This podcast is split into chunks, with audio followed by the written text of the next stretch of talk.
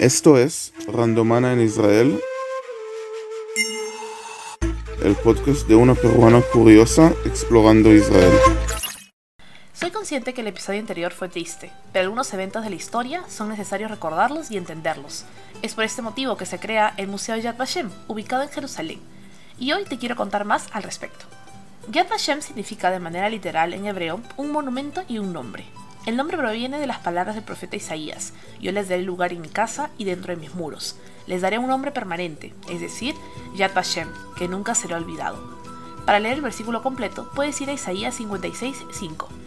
Yad Vashem es un espacio oficial en Israel en memoria de las víctimas del Holocausto, evento perpetrado por los nazis contra los judíos bajo el movimiento nazi durante la Segunda Guerra Mundial. Físicamente se encuentra en el bosque de Jerusalén, en la vertiente occidental del monte Herzl, que está a 800 metros sobre el nivel del mar.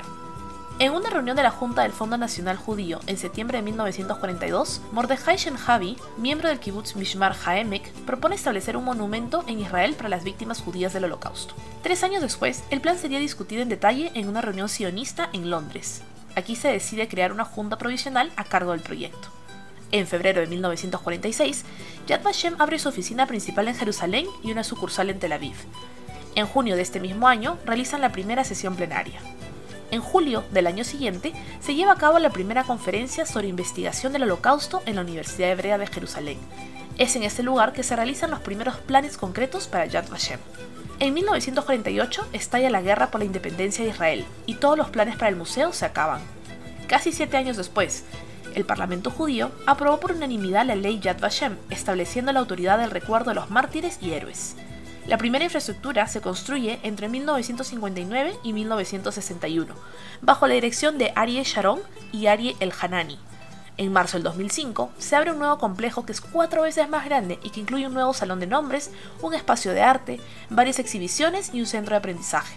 Cada año llegan espacios nuevos e información relevante. Hablemos un poco de lo que encuentras en el museo. Comencemos con la Sala del Recuerdo. Fue creada en 1961 y es el monumento principal ubicado en el corazón del museo. En este espacio se encuentra la llama eterna, en la forma de un cáliz roto de bronce, que arde sobre el piso de piedra donde están escritos los 22 lugares de exterminio nazi. Al lado de la llama eterna está una cripta, que contiene las cenizas traídas de los campos de concentración y exterminio en Europa. Ahora pasemos a la Sala de los Nombres. Este es un monumento dedicado a todas las víctimas que perecieron en el Holocausto. Es un salón en forma circular que se encuentra al final del museo. Los nombres están recopilados a través de páginas de testimonio, donde se encuentran breves biografías de cada una de las millones de víctimas. Este proyecto se denominó Para cada ser humano, un nombre, y hay espacio para cerca de 6 millones de personas. El techo de la sala está a 10 metros de altura en forma cónica. Es ahí donde se exponen 600 fotografías con rostros y fragmentos del libro Páginas de Testimonio. La siguiente sala es una que siempre que la visito termino llorando. Yad Yelet es un monumento conmemorativo de los niños que se encuentra en una caverna subterránea. Es un tributo a los cerca de 1.5 millones de niños judíos que perecieron en el holocausto.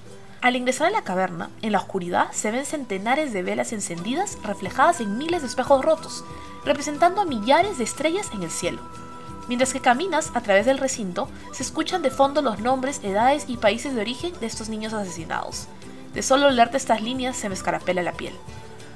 Continuando con nuestro recorrido, tenemos el Valle de las Comunidades. Es un monumento de 2.5 hectáreas excavado en roca natural. En este lugar se encuentran más de 500 nombres de diferentes comunidades judías entre Europa y norte de África. En la entrada al valle se encuentra la siguiente inscripción. Este monumento conmemorativo conmemora las comunidades judías destruidas por la Alemania nazi y sus colaboradores, y a las pocas que sobrevivieron pero sufrieron a la sombra del holocausto. Durante más de un milenio, los judíos vivieron en Europa, organizando comunidades para preservar su identidad distintiva. En periodos de relativa tranquilidad, la cultura judía floreció, pero en periodos de agitación los judíos fueron obligados a huir. Donde quiera que se asentaron, dotaron a los pueblos entre los que vivían con sus talentos, Aquí sus historias serán explicadas. El siguiente espacio a ver dentro del museo es el Jardín de los Justos entre las Naciones. Es un camino de árboles plantados en honor a aquellos que, a pesar de la opresión nazi, hicieron todo lo posible por rescatar vidas judías. Así también está el Centro de las Generaciones del Holocausto, inaugurado en 2005. Tiene por objetivo reunir hechos históricos con los sentimientos de las víctimas a través de objetos personales que se han ido recuperando. Por último, pero no menos importante, están dos museos dentro del museo. El Museo Histórico, donde están las exposiciones permanentes y temporales sobre el Holocausto, con fotografías, videos, objetivos y artefactos. También está el Museo de Obras de Artes, que divulga obras de arte de artistas judíos sobre la época del Holocausto. No sé si ya te había contado, pero mi suegra trabaja en este museo.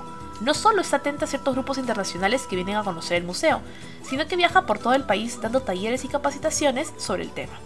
El Holocausto es un episodio de la historia que necesita seguir siendo recordado y estudiado, sobre todo para evitar que pase nuevamente.